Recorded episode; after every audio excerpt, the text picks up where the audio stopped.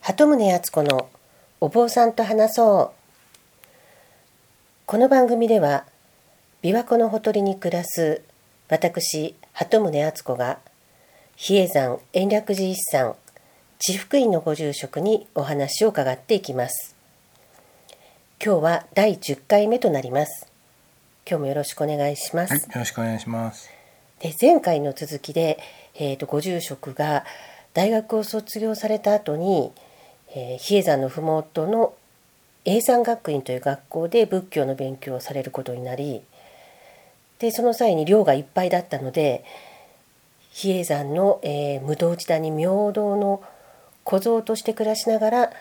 えー永山学院に通われたという話を伺ったんですけれども。はい。えっと普通でしたらあのその大学卒業して就職してバリバリ働き始める時期にあえてそのまあ下働きといいますかその小僧さんの生活を始められたっていうその時は新鮮な気持ちで山に入られたんでしょうか。そうですね。あのー何かこうしたいということももちろん山にこもりたいというのがあったんですけれども、まず山を知ろうという意味では一番下から始めるのが早いかなと思って。じゃあそもそも修行に興味もあったんだと思うんですがその比叡山自体にもすごく惹かれたということなんですかそうですね。それは比叡山何か特別な場所何か違うものがあるんでしょうかうんやはり日本の歴史では平安時代から続くお寺ですし、はいそこで未だに何をしているんだろうと何をしてその行行であったり学問であったりあのものが伝わっているのかなというのをやっぱ肌で感じてみたいっていうのがありましたよね。ただじゃあ勉強という意味ではなくてあの実際まず知ることから体験を通して知ることから始めていきたいなと思ったんですよね。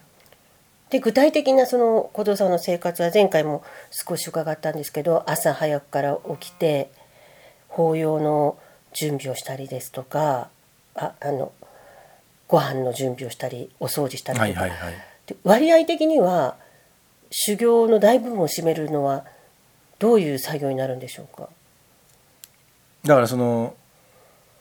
行場です行をするところですから、はいそこを行をしている人のお世話をする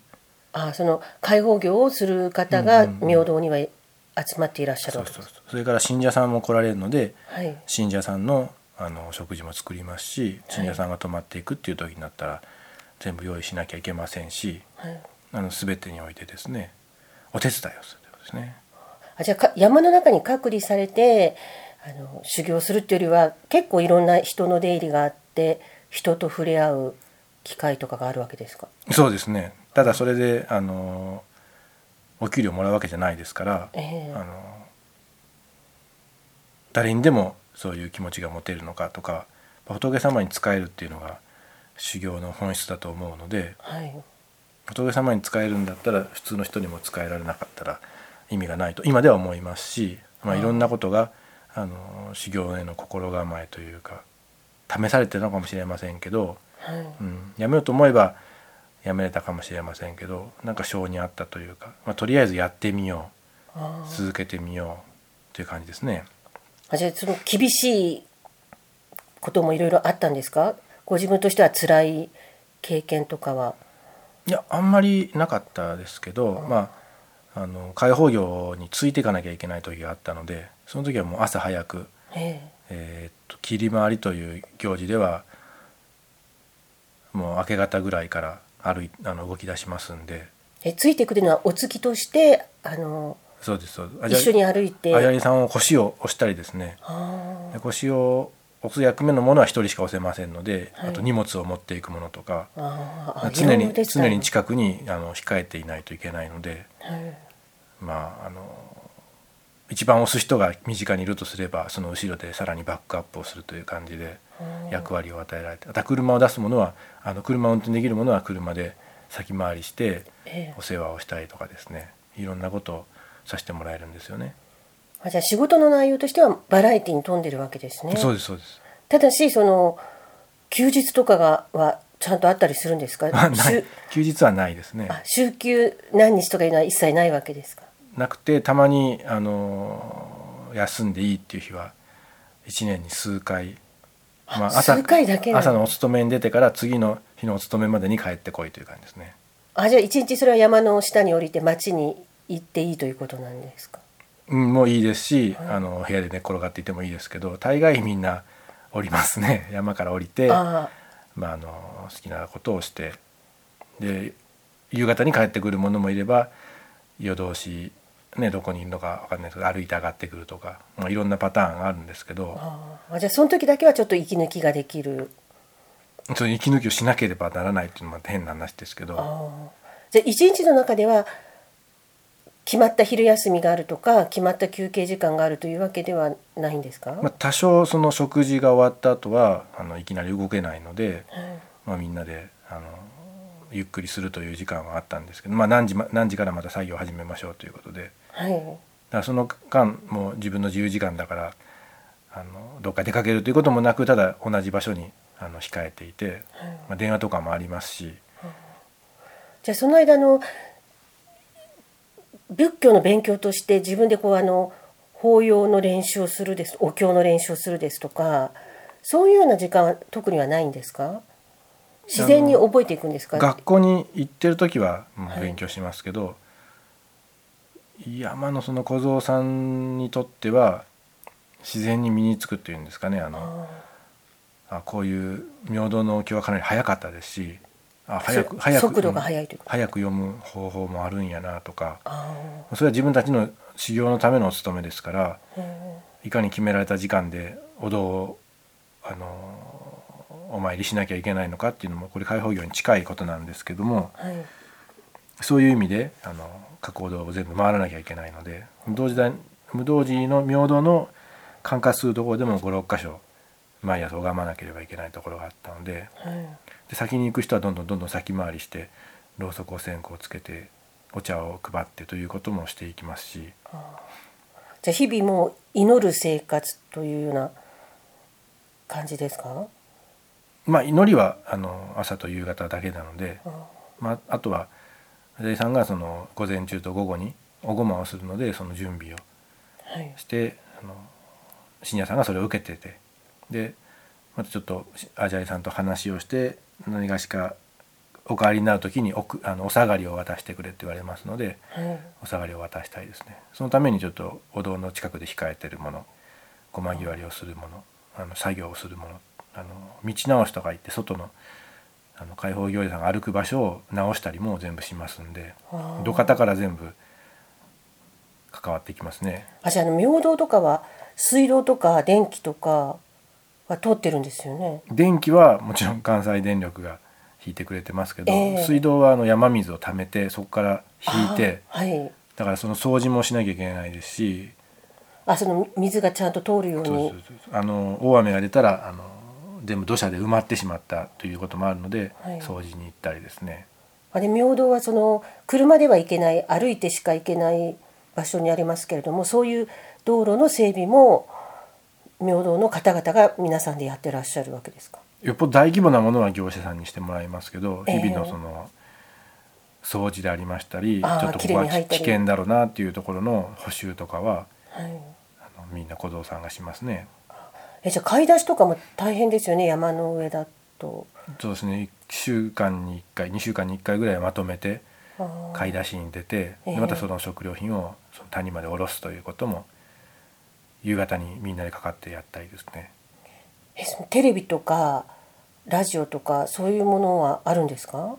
はなかったですねあじゃあその外界の情報とかニュースとかっていうのは普段は触れないままで過ごしていらしたんですか、いやちょうど 1, 年目の終わりがけが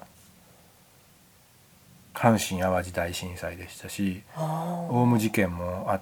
地下鉄サリンですねあれもあったようで、いろんな人がテレビに出てて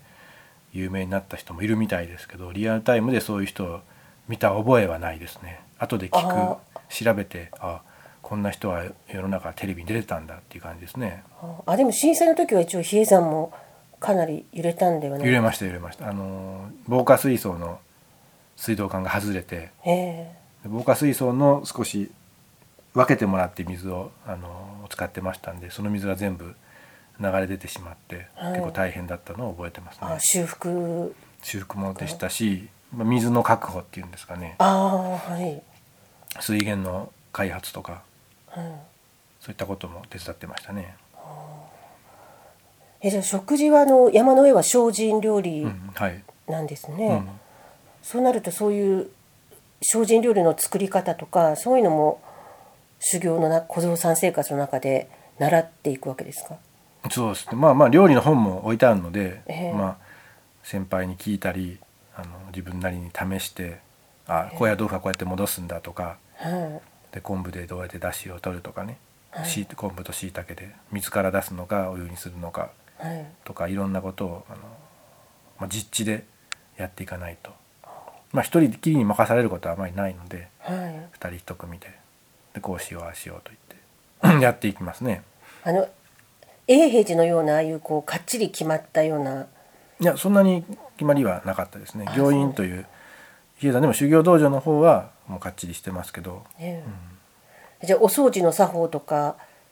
そういうのはないんですかいやもう決められた範囲をあ場所が決められて決められたようにあのしているだけですからえじゃあ一番時間がかかるのは何になるんですか